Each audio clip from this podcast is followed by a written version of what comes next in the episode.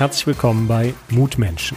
Mein Name ist Peter Holzer und mir begegnen immer wieder Menschen, die ich persönlich sehr spannend finde, von denen ich etwas lernen konnte oder die mich inspirierten oder mir einfach Kraft und Zuversicht gegeben haben. Und damit ich das nicht nur für mich alleine habe, dachte ich mir, ich gründe eine neue Podcast-Serie namens Mutmenschen, damit möglichst viele etwas davon haben. In diesem Sinne, viel Spaß beim Hören.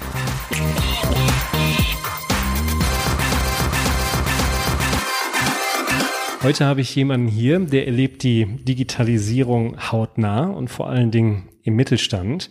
Er gehört in die Kategorie Studium abgebrochen und trotzdem erfolgreich. Und er hat auch ein spannendes tägliches Experiment gestartet. Da hören wir aber nachher noch was zu. Herzlich willkommen, Ralf Friedrichs. Ja, vielen Dank, Pete. Dann sag doch mal, äh, was machst du eigentlich?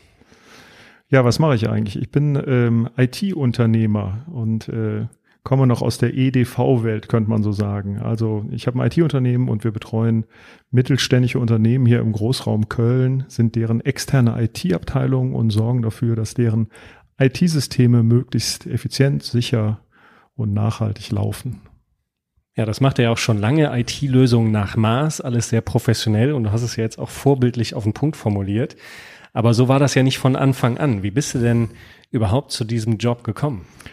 Ja, eigentlich äh, habe ich so mein Hobby zum Beruf gemacht. Ne? Ich ähm, habe ja mit 19 gestartet und ähm, das eigentlich aus einem Studentenjob, eigentlich noch ein Schülerjob raus. Äh, ich habe damals in einem Computerladen gearbeitet, äh, Computer repariert und äh, dann gemerkt, Mensch, äh, ich sitze da an der Quelle, ganz, ganz viele Leute brauchen Computer. Damals gab es die noch nicht bei Aldi, Mediamarkt und Co. Und äh, dann habe ich angefangen mit Computern zu handeln und aus dem Hobby ist dann ein Geschäft geworden. Damals mein Gewerbe angemeldet und äh, angefangen Computer zu verkaufen. Und das war so die Gründung meiner eigenen Firma mit äh, zarten 19, also ein Start-up würde man heute sagen. Ähm, und das ist jetzt 24 Jahre her. Jetzt ist es kein Startup mehr. Aber es hat einen ganz besonderen Namen. Wie lautet der und wie bist du denn überhaupt zu diesem Namen gekommen? ja, eine meiner äh, Geschichten, die ich immer wieder erzählen muss. Die Firma heißt Cyberdyne und äh, die Terminator-Fans unter den Zuhörern werden sofort wissen, Mensch, das ist doch die Firma aus Terminator, die immer wieder in die Luft gesprengt wird. Ja, richtig. Ich äh, war damals äh, natürlich direkt auf der Suche nach einem coolen Namen, denn irgendwie äh, Ralfs EDV-Laden oder Friedrichs Datentechnik oder sowas hört sich natürlich doof an. Äh, und Cyberdyne ist natürlich der coolste Name überhaupt und der hat sich bis heute etabliert und jetzt passt er natürlich voll in die digitale Welt rein. Ja, sozusagen vorhergesehen, aber es war ja nicht so reingerutscht und sofort erfolgreich, sondern wir kennen uns ja jetzt auch schon, ich weiß gar nicht, über 20 Jahre und in der Zeit äh, bist du ja auch relativ häufig schon mit deinem Unternehmen umgezogen, weil es verschiedene Phasen gab. Es lief gut, dann war wieder nicht so gut und dann wieder gut. Wie oft seid ihr denn umgezogen in der Zeit? Oh, ich, ähm, als wir 20-Jähriges hatten, sind wir alle Stationen mal abgefahren mit unseren Mitarbeitern, weil ich jedem mal zeigen wollte, wo waren wir denn schon überall. Und ich glaube, es waren sieben. Äh, klassisch gestartet habe ich tatsächlich in der Garage äh, bei meinem Vater auf dem Bauernhof. Ich äh, komme also aus einem ganz anderen Bereich. Und äh, dann war ich ja auch mal hier bei dir im Gebäude, äh, im Erdgeschoss. Und jetzt sind wir aber seit über zehn Jahren in Köln, ähm, in Vogelsang, in einem wunderschönen Büro und da wollen wir auch nicht mehr weg. Ja, habt ihr auch einen schönen Blick vom Balkon ins Grüne sozusagen. Jo. Äh, wenn du jetzt mal an diese über 20 Jahre denkst, äh, was war denn da die schwierigste Wegstrecke, die du gegangen bist? Mhm. Ja, eigentlich ähm, so die Phase, wo aus Spaß ernst wurde, könnte man sagen. Also die, die ersten Jahre, äh, das war noch eine gewisse Leichtigkeit an Unternehmertum. Es war noch so ein bisschen Nebenstudium dahergeplänkelt und äh, ohne große Risiken. Und irgendwann hatte ich aber ruckzuck zwölf Mitarbeiter und äh, natürlich auch entsprechend Verantwortung dazu. Und ähm, dann kam äh, diese Phase des neuen Marktes. Da erinnern sich vielleicht die Älteren dran. Ähm, also eine Aufbruchstimmung. Auf einmal gab es äh, das Internet und alle wollten irgendwie ins Internet investieren. Und ich ähm, kannte auch so ein Startup-Unternehmen, die mich überredet haben, Mensch, äh, integrier doch deine Firma bei uns und wir werden gemeinsam erfolgreich. Und das habe ich gemacht, äh, natürlich in, äh, in der Hoffnung, ich gehöre jetzt auch mit zu diesen großen äh, Startups am neuen Markt und wir werden alle mal reich und gehen an die Börse. Und äh, das, die Rechnung ist überhaupt nicht aufgegangen. Sondern, was ist dann da passiert? Naja, äh, wir haben äh, Cyberdyne integriert und äh, haben dann auch die IT dieses Startups natürlich mitgemacht. Das war die Story dann auch. Die brauchten natürlich eine IT-Abteilung. Wir hatten eh schon die ganze IT aufgebaut von diesem Startup. Es war ein Bezahlsystem fürs Internet, ähnlich wie heute PayPal, hätte also was werden können. Aber nach ähm, sechs Monaten habe ich gemerkt, äh, die Geschichte, die geht nie auf. Denen ging relativ schnell das Geld aus. Damals gab es halt das schöne Wort Cash Burn Rate, äh, die war extrem hoch. Und auf der anderen Seite hat das Geschäftsmodell noch überhaupt nicht gegriffen. Es gab eine hohe Betrugsrate bei diesem neuen Bezahlmodell und die Folgeinvestoren ließen auf sich warten. Also war klar, der, äh, der Karren wird gegen die Wand fahren. Und ähm, nach sechs Monaten habe ich den Absprung gefunden und konnte alles wieder rückabwickeln. Das heißt, du hast dein Baby sozusagen aufgegeben, verschmolzen mit einem anderen Unternehmen, mhm. in der Hoffnung, dass daraus was wird. Dann merkst du, oh, Sackgasse, das wird doch nichts. Äh, und dann wieder rausgeeist sozusagen, hat's dein Unternehmen wieder. Wie sieht das denn aus? Bist du da mit blauen Flecken oder mit ein paar Brüchen raus? Äh, mit blauen Flecken, ein paar Brüchen und Narben, könnte man sagen. Ja, also ich stand nach sechs Monaten mit zwei Mitarbeitern da, äh, hatte noch ein paar Kunden, die wir dann wieder davon überzeugen konnten, mit uns weiterzumachen. Und äh, naja, da das Unternehmen äh, danach relativ schnell in die Insolvenz gegangen ist, waren wir auch betroffen. Und ich hatte na gut über 100.000 Euro Schulden äh, in einem Alter von 24 Jahren und musste komplett bei Null wieder anfangen. Äh, und da wurde halt aus dem besagten Spaß der Ernst, denn jetzt auf einmal war gefragt, ähm, da wieder rauszukommen und wieder sich frei zu schwimmen.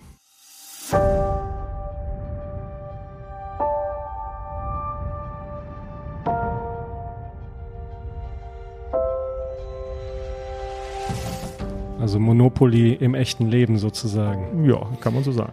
Würdest du denn sagen, die Serie hier heißt ja Mutmenschen und wegen dieser genau wegen diesem Wendepunkt habe ich dich auch gefragt, ob du dabei sein möchtest. Äh, würdest du denn sagen, dass du mutig warst in dieser Zeit?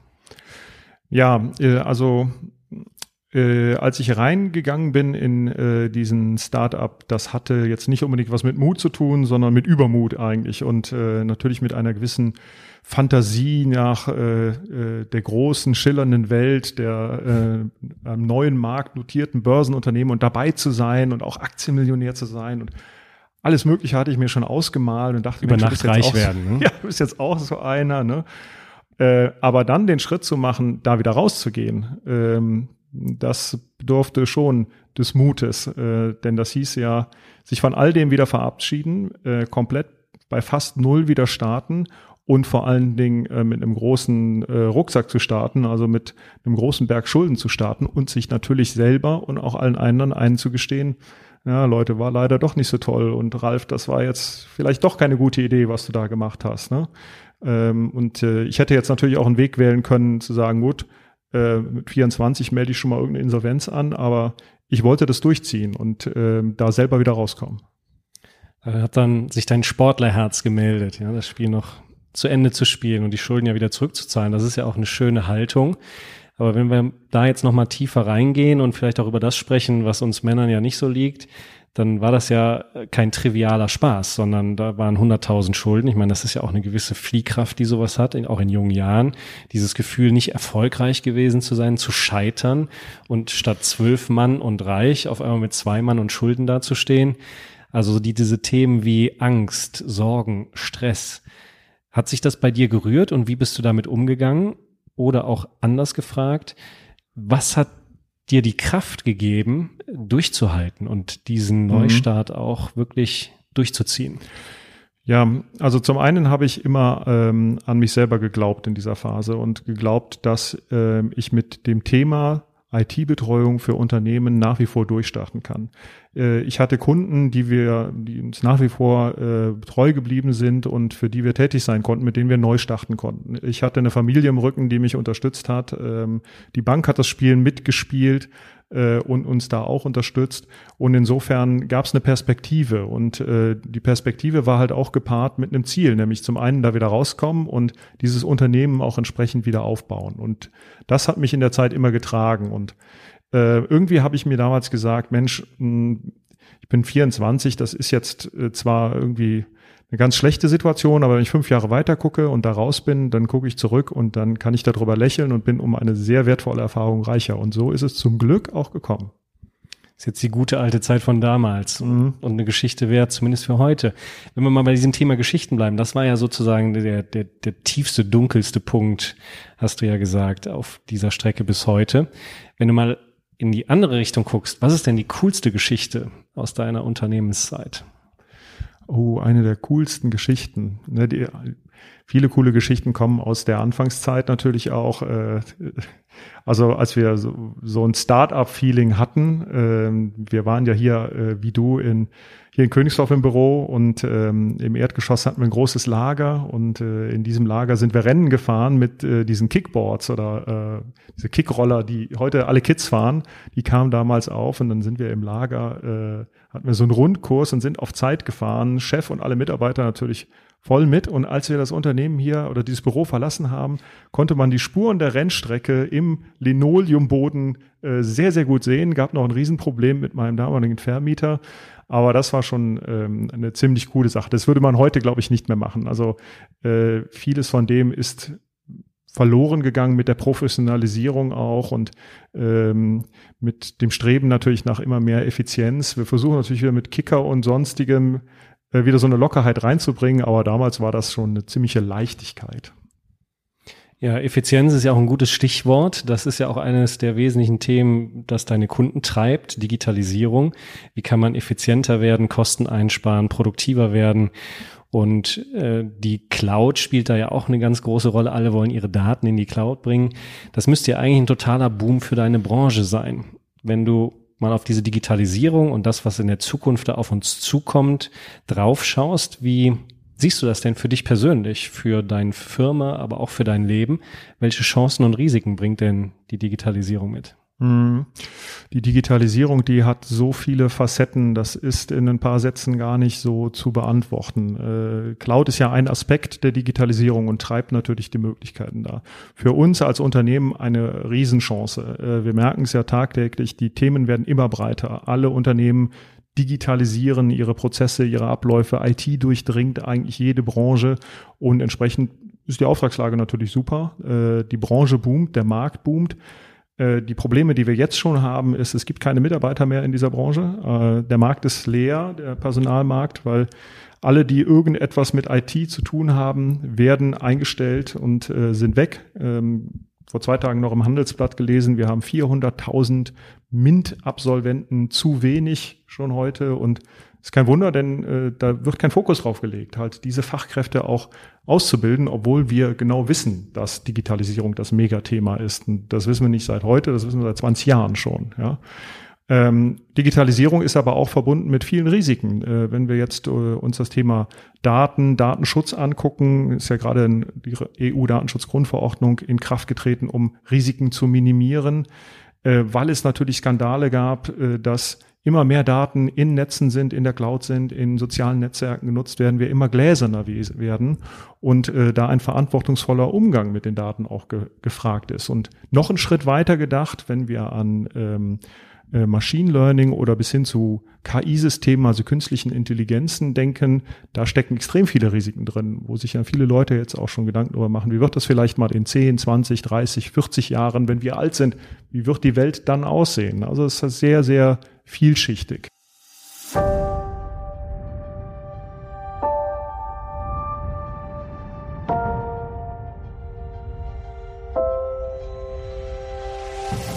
Software repariert sich, sage ich jetzt ja mal platt formuliert, von selber.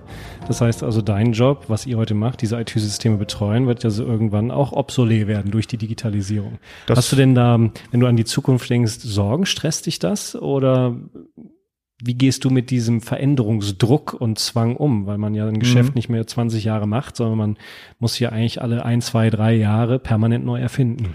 Ja, also äh, ich mache mir schon Sorge ähm, um die Zukunft, ähm, denn wie du richtig sagst, äh, wir automatisieren immer mehr und ähm, die Cloud nimmt uns jetzt als IT-Dienstleister ähm, viele Arbeit ab. Ähm, also viele Kerngeschäft weg. Sie bietet natürlich auch neue Chancen, aber muss diesen Entwicklungen auch schnell folgen können. Und die Geschwindigkeit ist deutlich äh, angestiegen in den letzten 20 Jahren. Also ganz simples Beispiel. Ähm, in der Vergangenheit kam alle vier Jahre eine neue Windows-Version oder ein neues Office-Programm auf den Markt, das war's.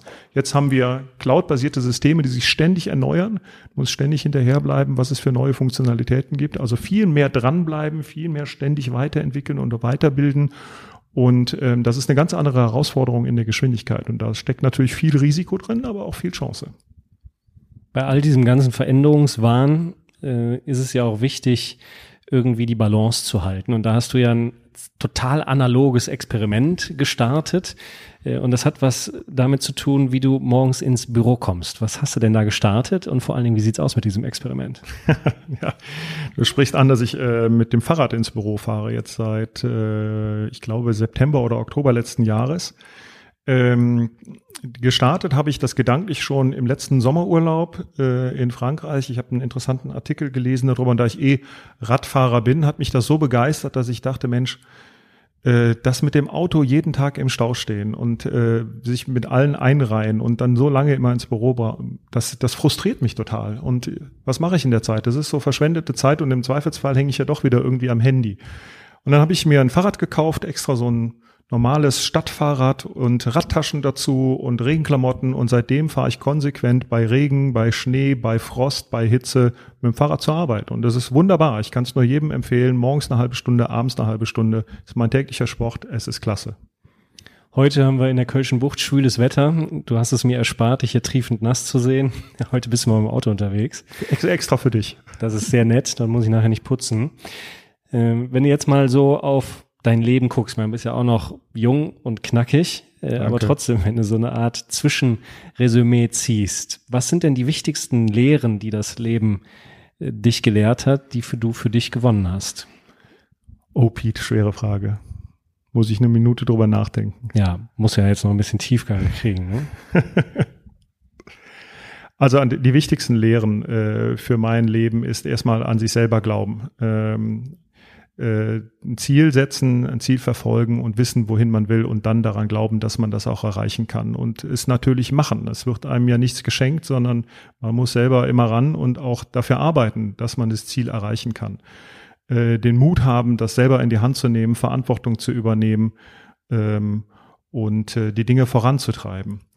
Ich glaube, dass äh, das Leben halt so wahnsinnig viele Chancen bietet und man muss ja halt nur beim Schopfe packen und sind, klingt total banal, äh, sind vielleicht auch so einfache, banale Sprüche, aber da steckt so viel Wahrheit drin. Wenn ich an mich selber glaube und wenn ich ein Ziel vor Augen habe und den Mut habe, das auch in die Hand zu nehmen, mich ja auf den Weg mache, dann kann ich halt unheimlich viel erreichen im Leben. Und das müssen ja keine, keine großen Dinge sein, äh, irgendwie Millionär werden oder sonst was, äh, sondern die meisten streben ja eigentlich nach Glück und Zufriedenheit. Und das hat aber auch damit zu tun, dass man sein Schicksal selber in die Hand nimmt die kleinen Dinge, die sind ja auch in dein Leben gekommen. Du hast, bist ja auch Papa von zwei Kindern, hast eine Frau, also hast Familie.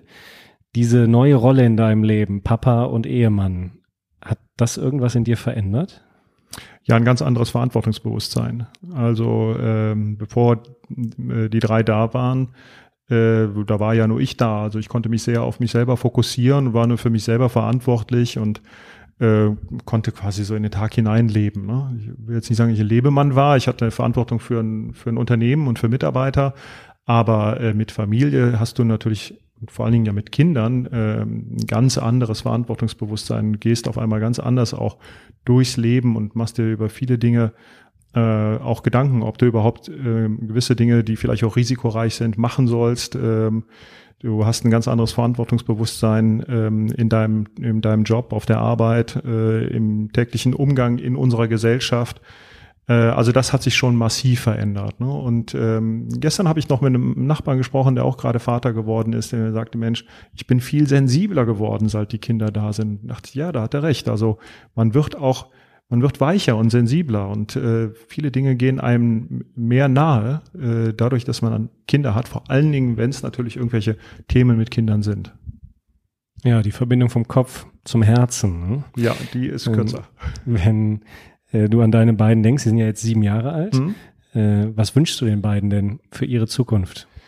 Also äh, das Allerwichtigste ist, glaube ich, ähm, Selbstbewusstsein und äh, zu wissen, was man will äh, und dass man diesen Weg geht. Ja, dass wir versuchen ihnen nicht groß einzureden, was sie machen sollen, sondern sie sollen selber entdecken, was ihnen Spaß macht und äh, sollen dafür auch stehen und das auch selbstbewusst vertreten. Und äh, wenn wir das beibehalten können und da selbstbewusste Menschen erziehen, dann ist eigentlich auch total egal, was sie machen. Äh, Hauptsache, sie sind glücklich damit ne? und sie finden so ihren Weg und äh, gehen diesen Weg auch und verfolgen den. Und dann mache ich mir überhaupt keine Sorge, ähm, dass auch die beiden äh, sehr, sehr glücklich sein werden und äh, ein schönes Leben haben werden. Ja, also angefangen mit Tretrollern und Computerhandel, heute ausgelagerte IT-Abteilung und der Helfer, mittelständische Unternehmen ins digitale Zeitalter zu führen. Ich bin gespannt, wie das nächste Kapitel aussehen wird. Vielen Dank für diesen Einblick und ich wünsche dir weiterhin viel Spannung, Spaß und Spiel. Ja, danke, Pete.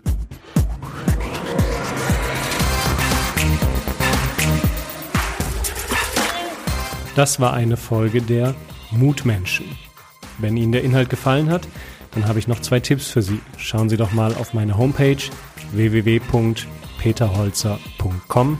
Dort finden Sie weitere Videos, Audiomaterial oder auch Texte zum Lesen. Und der zweite Tipp ist mein aktuelles Buch. Es trägt den Namen Mut braucht eine Stimme wie sie ihrem Leben Wirkung geben. Lesen Sie doch mal rein. Bis dahin bleiben Sie gesund.